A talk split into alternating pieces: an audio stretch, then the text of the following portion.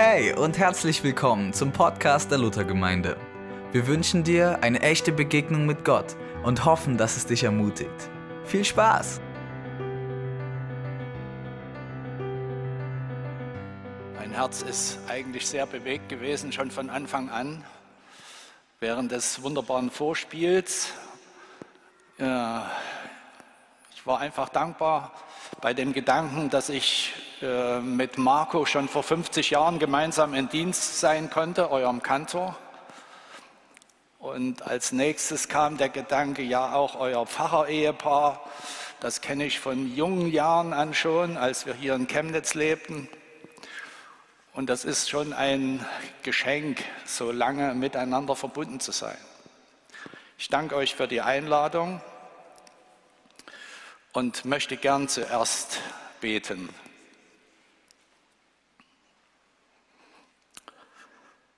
Herr, zuerst einmal wollen wir beten mit Worten deines Volkes, wo es heißt, gepriesen seist du, du ewiger, du unser Gott, König der Welt, der du uns hast leben lassen, uns erhalten hast, und dass du uns diese Zeit hast erreichen lassen. Danke dafür. Und wenn wir uns jetzt deinem Wort aussetzen, dann schenk jedem hörende Ohren und verständige Herzen. Wirke du durch deinen guten Heiligen Geist, dass wir uns selber so sehen können, wie du uns siehst und dass wir die Veränderung in dein Bild gerne annehmen. Amen. Liebe Gemeinde, zuerst einmal eine Vorbemerkung zum Predigtext. Manchmal gibt es ja einen Predigtext, wie wir ihn gehört haben, das ist der Kern, aber dann gibt es in der Empfehlung auch noch Verse davor. Über beides will ich heute etwas sagen. Die drei gehörten Verse des Predigtextes sind an Juden gerichtet. Deshalb heißt der Brief auch Hebräerbrief. An Juden, die Jeschua als ihren Messias erkannt und angenommen haben. Wir würden heute sagen, dass dieser Brief speziell an eine Gruppe von messianischen Juden gerichtet wurde.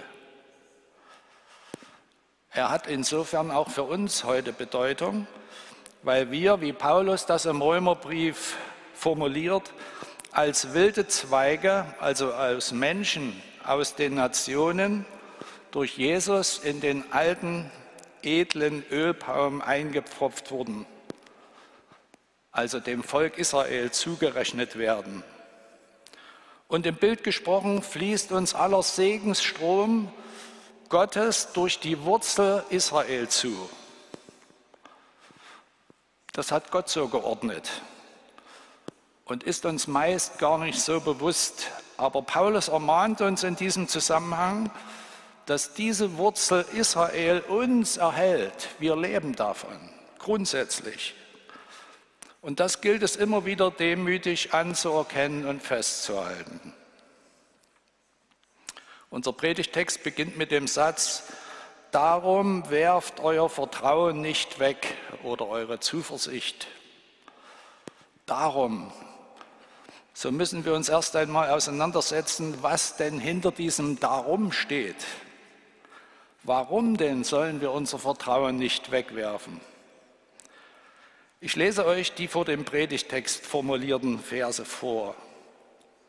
Ab Vers 32, wer mitlesen will, Hebräer 10, Gedenkt aber der früheren Tage, in denen ihr, nachdem ihr erleuchtet worden wart, viel Leidenskampf erduldet habt, als ihr teils durch Schmähungen und Bedrängnisse zur, zur Schau gestellt und teils Gefährten derer wurdet, denen es so erging. Denn ihr habt sowohl mit den Gefangenen gelitten, als auch den Raub eurer Güter mit Freuden aufgenommen, da ihr wisst, dass ihr selbst für euch einen besseren und bleibenden Besitz habt. Gedenkt der früheren Tage. Gott sagt seinem Volk an verschiedenen Stellen, dass sie ihres Weges gedenken sollen. 5. Mose 8, 2 heißt es, erinnert euch an den langen Weg, den der Herr, euer Gott, euch bis hierher geführt hat. Das gilt auch für uns heute. Es ist Zeit zur Erinnerung an den Weg, der hinter uns liegt, seitdem wir Jesus angenommen haben. Für mich ist es eine Aufforderung zu einer Bestandsaufnahme und ich habe die Predigt äh, thematisiert, eine schmerzliche und eine hoffnungsvolle Bestandsaufnahme. Woher bin ich gekommen? Was hat meinen Weg ausgemacht? Und ich möchte gern vier Bereiche beleuchten zum Anfang. Die meisten von euch wissen vielleicht, dass wir gerade am zweiten Tag des Laubhüttenfestes leben. Und deshalb möchte ich auch einen Blick auf den Inhalt dieses Festes werfen. Zur Erinnerung, Gott sagt seinem Volk in 3. Mose 23, ihr sollt für dieses Fest, ihr sollt am ersten Tag Früchte nehmen von schönen Bäumen, Palmwedel und Zweige von Laubbäumen und Bachweiden und sieben Tage fröhlich sein vor dem Herrn, eurem Gott. Und ihr sollt das Fest des Herrn halten jährlich sieben Tage lang. Und das soll eine ewige Ordnung sein bei euren Nachkommen. Also ewig, nicht begrenzt. Dass sie im siebten Monat so feiern sollen. Sieben Tage sollen sie ins Laub, sollt ihr in Laubhütten wohnen. Wer einheimisch ist in Israel, soll in Laubhütten wohnen, dass eure Nachkommen wissen, wie ich die Israeliten in den Hütten habe wohnen lassen, als ich sie aus Ägyptenland führte. Ich bin der Herr, euer Gott.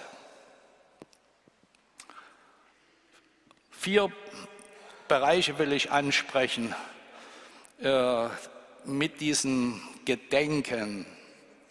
Also zum Laubhüttenfest, zu Gott erinnert sich das Volk Israel der Befreiung aus der Sklaverei, der wunderbaren Errettung aus den Händen der ägyptischen Armee. Unvorstellbar. Ein Wunder.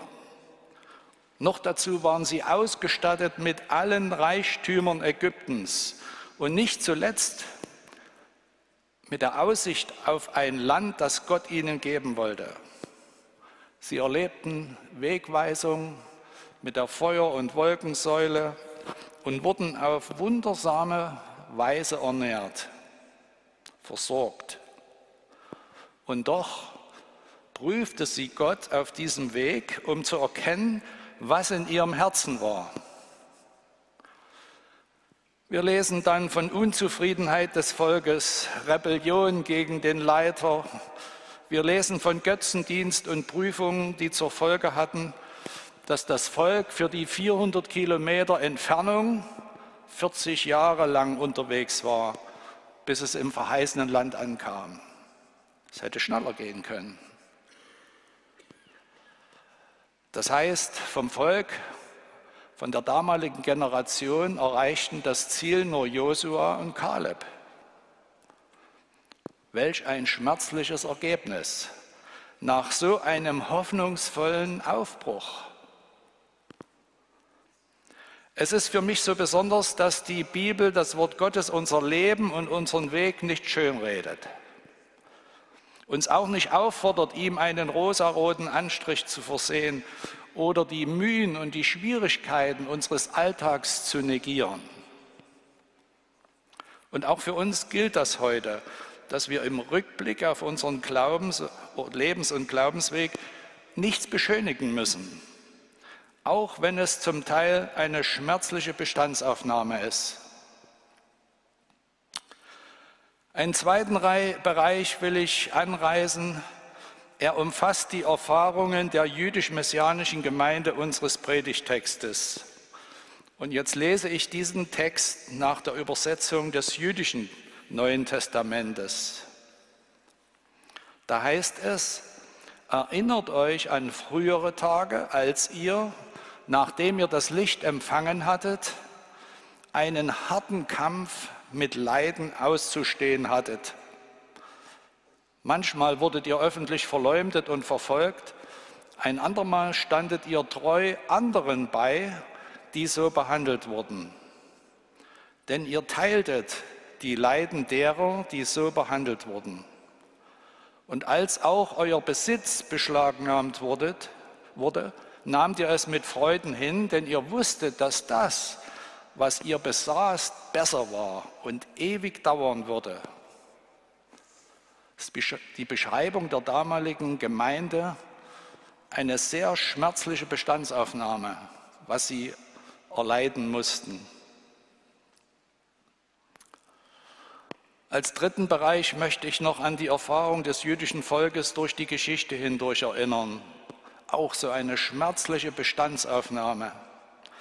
Was hat dieses Volk Gottes nicht alles an Verfolgung und Demütigung erlebt im Laufe der Jahrhunderte? bis hin zum Holocaust in unserer Vätergeneration. Das jüdische Volk wird bis heute bedrängt, verleumdet und bekämpft. Und das nicht zuletzt durch die christliche Kirche und manch fragwürdige Vertreter. Unfassbar für mich, dass selbst geachtete Kirchenväter wie auch Martin Luther Wegbereiter dazu waren. Haben Sie nicht gelesen, dass Gott selbst diese Decke über sein Volk gegeben hat, damit wir aus den Nationen seinem Leib, dem Leib Jesu zugefügt werden sollten? Das ist auch für mich eine so beschämende, schmerzliche Bestandsaufnahme. Gedenkt des Weges, den ihr gegangen seid. Doch nicht zuletzt können wir auch auf unser persönliches Leben schauen. Wie ist es dir ergangen, seitdem du Jesus angenommen hast? Eine bewusste Entscheidung für ihn getroffen hast, Vergebung erfahren, vielleicht Befreiung oder nicht vielleicht, sondern Befreiung von allem Anspruch der Sünde und des Todes, der Sünde, der Finsternis, mit der Aussicht auf den Bezug einer himmlischen Wohnung, die Jesus schon jetzt vorbereitet. Ich kenne eigentlich keinen Nachfolger Jesu, der nicht früher oder später schwierige oder schmerzliche Lebensumstände erlebt hat. Und das bedeutet, dass unser Glaube uns nicht vor Schwierigkeiten bewahrt. Gott mutet seinem Volk Israel und damit auch uns manchmal ganz schön viel zu. Aber wer glaubt, also vertraut, weiß, dass Gott das letzte Wort über allem hat, was uns in dieser Zeit und Welt begegnen kann. Enttäuschte Erwartungen durch Ehepartner, durch Eltern, Kinder, Freunde, Arbeitskollegen oder auch Geschwister in der Gemeinde kennt bestimmt jeder von euch. Oder enttäuschte Hoffnungen über Lebensverläufe, auch vielleicht unerfüllte Heilungsgebete oder auch heute die Enttäuschung über gesellschaftliche Entwicklung sind weit verbreitet. Warum geschieht das uns? Warum geschieht das mir? Warum greift Gott nicht ein? Und nicht nur die eigenen Lebenskatastrophen, sondern wie es im Text heißt, auch wenn wir Gefährden, wir würden sagen Freunde von Menschen sind oder zumindest Kenntnis von ihnen haben, die Leidenskämpfe durchmachen. Schmähungen, Bedrängnisse, Verfolgung, Vertreibung, Beraubung und vieles mehr, was um uns in der Welt geschieht. In unserer vernetzten digitalen Zeit kann man solchen Nöten von Glaubensgeschwistern kaum noch ausweichen. Warum lässt Gott das zu? Das ist die klassische Frage der christlichen Theologie seit Hiob als ob Gott sich rechtfertigen müsste. Aber zumindest gehören solche Fragen in den Bereich der schmerzlichen Bestandsaufnahme heute. Wie gehen wir damit um? Beschuldigen wir Gott für unsere Lebenskatastrophen? Beschuldigen wir Satan, den Lügner und Zerstörer unseres Lebens, für alles? Oder hinterfragen wir uns auch für unsere Schuldanteile, dass wir zum Beispiel unverantwortlich mit unserer Umwelt umgehen oder mit unserem Nächsten, dann dadurch in notvolle Lebensumstände oder Konflikte kommen? Oder dass wir durch ungesunde Lebensweise unsere Körper schädigen? Wenn Gott uns durch sein Volk Israel lehren will, was es heißt, mit ihm zu leben, dann wird er auch unser Herz immer wieder prüfen durch das, was wir erleben. Und trotzdem die Frage, was hilft uns im Umgang mit solch schmerzlichen Bestandsaufnahmen? Oder anders gefragt, wie kommen wir denn zu einer hoffnungsvollen Bestandsaufnahme? Unser Predigtext gibt darauf eine Antwort.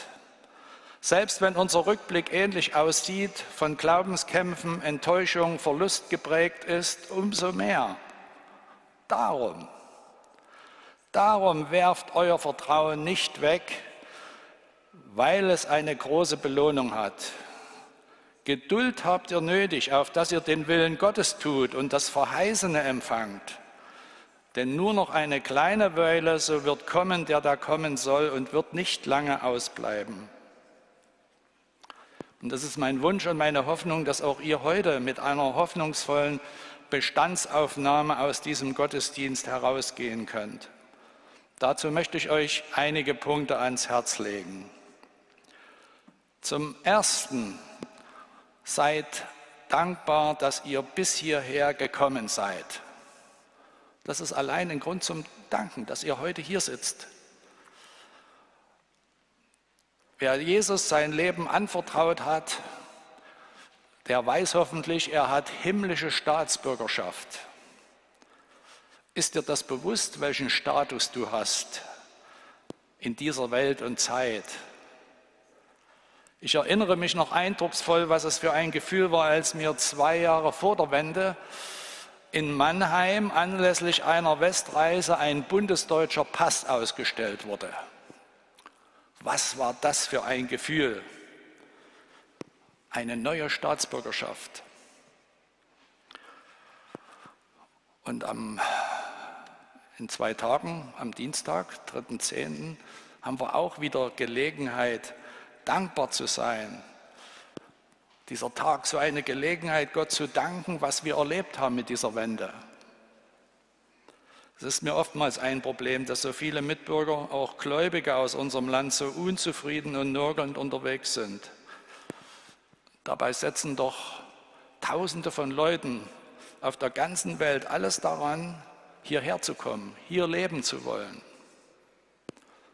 Und ich denke, es ist wichtig, dass wir das beherzigen. Sei dankbar und bittet Gott, dass er unsere Herzen und Blicke auf das richten können, wofür wir Grund haben zu danken. Wir brauchen das, dass wir immer mal die Realität wieder erfassen. Also seid dankbar, dass ihr bis hierher gekommen seid.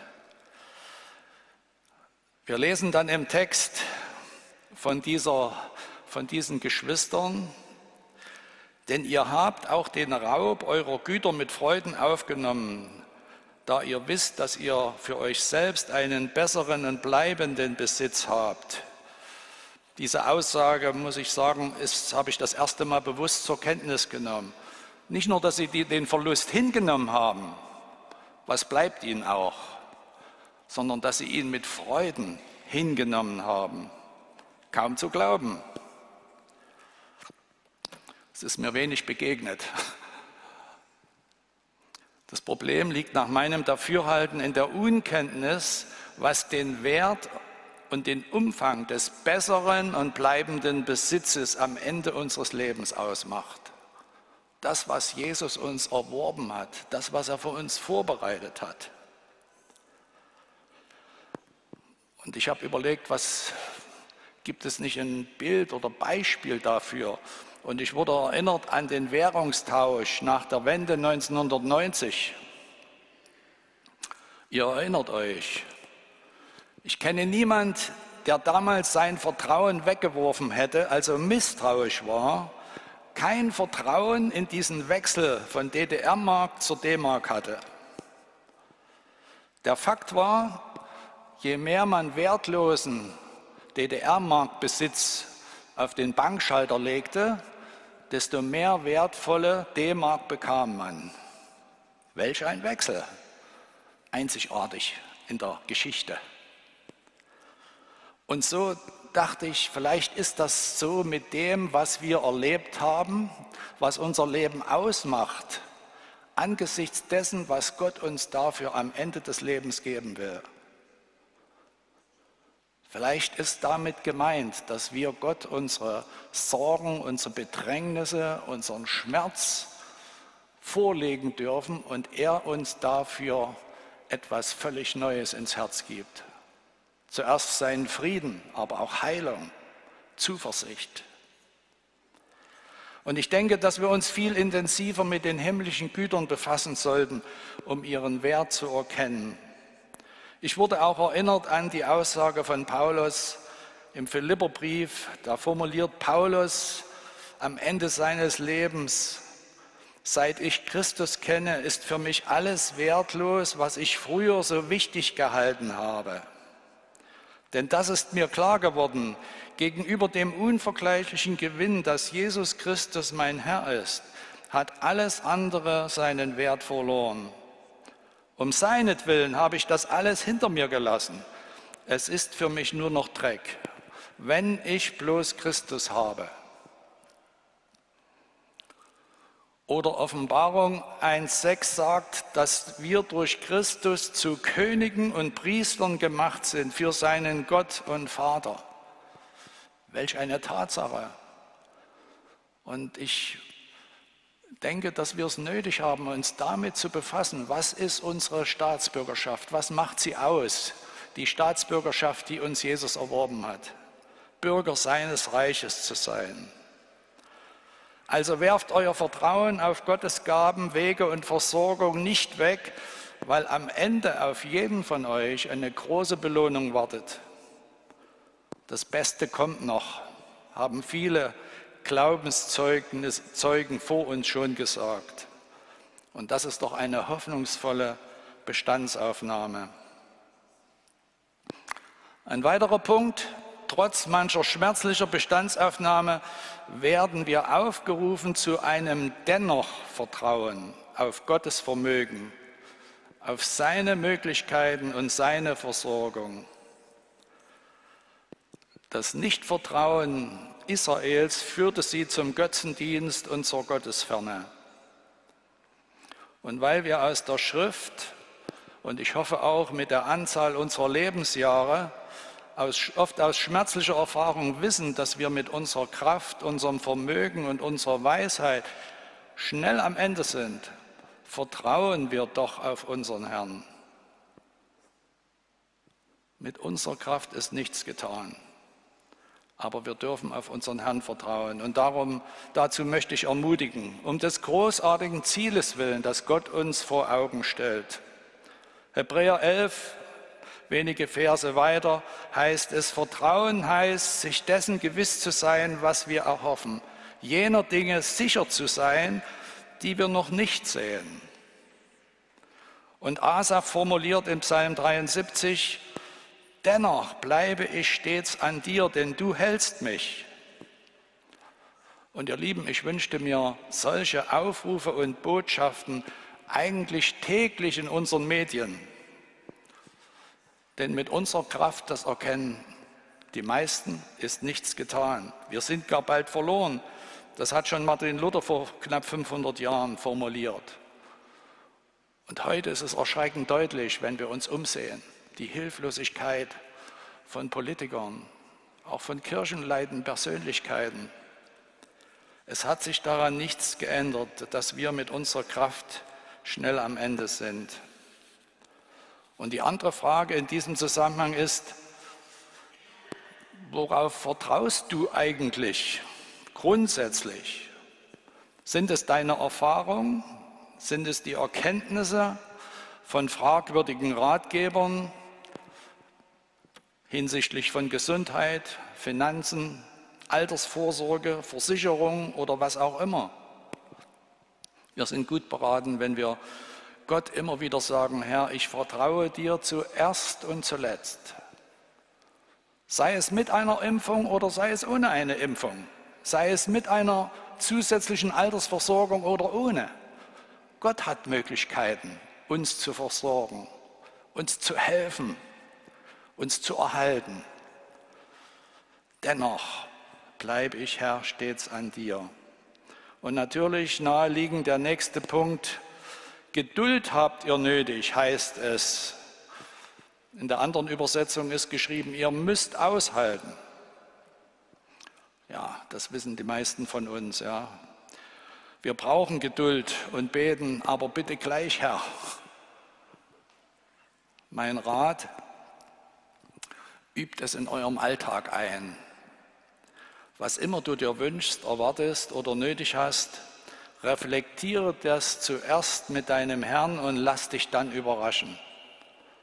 Wenn wir nicht in den kleinen Alltäglichkeiten mit Gott rechnen, mit seinem Reden, mit seiner Weichenstellung, mit seinem Rat, dann werden wir in den großen Entscheidungen unseres Lebens gar nicht begreifen, wenn er etwas von uns will. Mich hat Gott in meinem Leben manchmal beschämt, weil ich nicht warten konnte oder nicht warten wollte und eine schnelle eigene Lösung bevorzugte, die sich dann im Nachhinein meist als zumindest die zweitbeste Lösung ergeben hat, dargestellt hat. Es hat mich beschämt. Egal um was es dabei geht, sei es Berufsausbildung, Arbeitsplatz, Wohnung, Partnerschaft, Urlaub oder Fahrzeug. Gott hat so viele Möglichkeiten, dich zu versorgen, wenn die Zeit dafür reif ist. Also komm nicht in Panik, sondern sei geduldig, bis du erkennst, was der Herr für dich vorbereitet hat. Und dieses Einüben in den Alltagsfragen, in den kleinen Alltagsfragen, lässt unser Geduldsvermögen und die Fähigkeit zum Aushalten auch ganz sicher wachsen. Das heißt, Geduld aber habt ihr nötig, auf dass ihr den Willen Gottes tut und das Verheißene empfangt. Und darum geht es, Gottes Willen zu tun. Wenn wir keine Geduld haben, tun wir eben dies oder das. Wir leben nach unseren Vorstellungen. Da hat man keine Geduld nötig. Im Jakobusbrief 4 lesen wir dazu, Wohlan nun, die ihr sagt, heute oder morgen wollen wir in die und die Stadt reisen und dort ein Jahr zubringen, Handel treiben, Gewinn machen. Doch ihr wisst gar nicht, was morgen sein wird.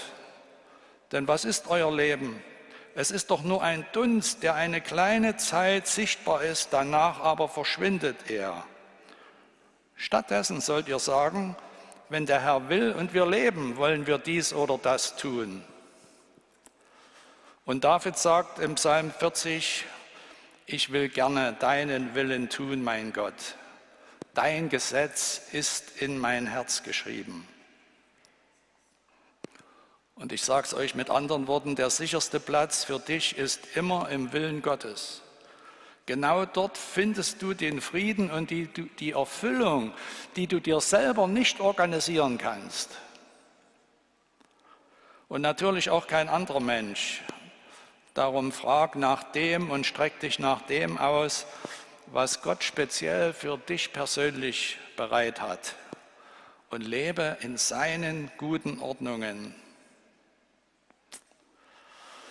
Ein vorletzter Punkt, am Ende unseres Textes wird gesagt, dass der Messias wirklich wahrhaftig kommen wird. Und er wird nicht auf sich warten lassen, heißt es. Andere Übersetzungen sagen, er wird nicht säumen. Noch eine andere Übersetzung sagt, du noch eine ganz kleine Weile.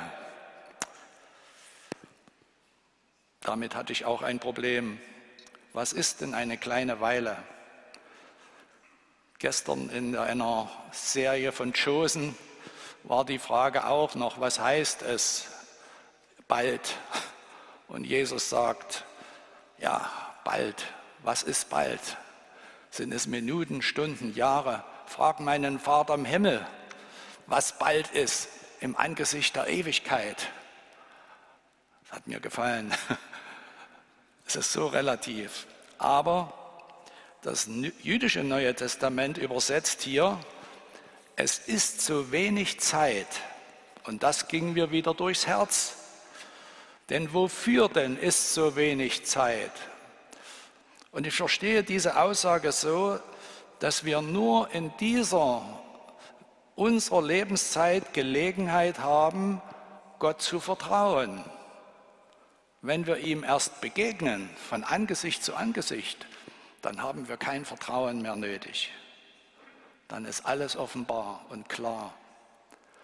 Aber diese, die Chance, ihm zu vertrauen, ohne dass wir oft nichts sehen, die haben wir nur hier in unserem Leben. Und es ist eigentlich das Höchste für, für unseren Herrn, angesichts von schmerzlichen Erfahrungen, ihm zu sagen, ich vertraue dir trotzdem. Es ist eine Aussage eines Rabbiners äh, in Auschwitz überliefert, der ein Gebet, in dem der Rabbiner zu Gott sagt, ich bitte dich, dass du das Seil nicht überspannst. Angesichts dessen, was wir hier erleben, ist es fast unmöglich festzuhalten an dir. Aber ich sage dir eins, selbst wenn es mir mein Leben kosten sollte, ich bete dich trotzdem an. Welch ein Vertrauen. Und das ermutigt mich für mein Leben. Und ich denke, der, der, ein Grund auch, dass wir uns dort äh, verständigen miteinander, äh, das baut uns auf. Der Fakt ist, dass das Volk Israel mit uns wartet auf den kommenden, für uns den wiederkommenden Messias. In der jüdischen Tradition wird der Messias übrigens zu einem Laubhüttenfest erwartet. Also ja, auch wieder ein Anlass, ihn zu erwarten in diesen Tagen. Und der jüdische Gelehrte Maimonides formulierte in seinen Glaubensartikeln, ich glaube mit voller Überzeugung, dass der Messias kommt und ungeachtet seines langen Ausbleibens erwarte ich täglich seine Ankunft. Und auch Habakuk wird ermahnt von Gott, denn was ich dir jetzt offenbare, wird nicht sofort eintreffen, sondern erst zur festgesetzten Zeit aber es wird sich ganz bestimmt erfüllen, darauf kannst du dich verlassen. Warte geduldig, selbst wenn es noch eine Weile dauert. Das ist, was du schreiben sollst. Nur der wird leben, der Gottes Willen tut und ihm vertraut. So möchte ich euch zuletzt noch sagen, dass wir Christen ja einer Himmels GmbH angehören. Habt ihr das schon gehört? Einer Gemeinschaft mit begründeter Hoffnung. Himmels GmbH. Und ich möchte euch ermutigen, was immer euch Schmerzen bereitet habt im Rückblick in eurem Leben, vielleicht auch heute noch, streckt euch aus nach Heilung, die nur Jesus euch geben kann. Er kann heilen und trösten, wie wir es auch in diesem einen Lobpreislied gesungen haben. Wo immer ihr Gelegenheit habt zu einem Austausch in Wahrhaftigkeit und Demut untereinander, vielleicht auch heute nach dem Gottesdienst, stärkt euch gegenseitig, tröstet einander, sprecht euch im Namen Jesu Mut zu, stärkt und segnet einander für unseren gemeinsamen hoffnungsvollen Weg. Amen.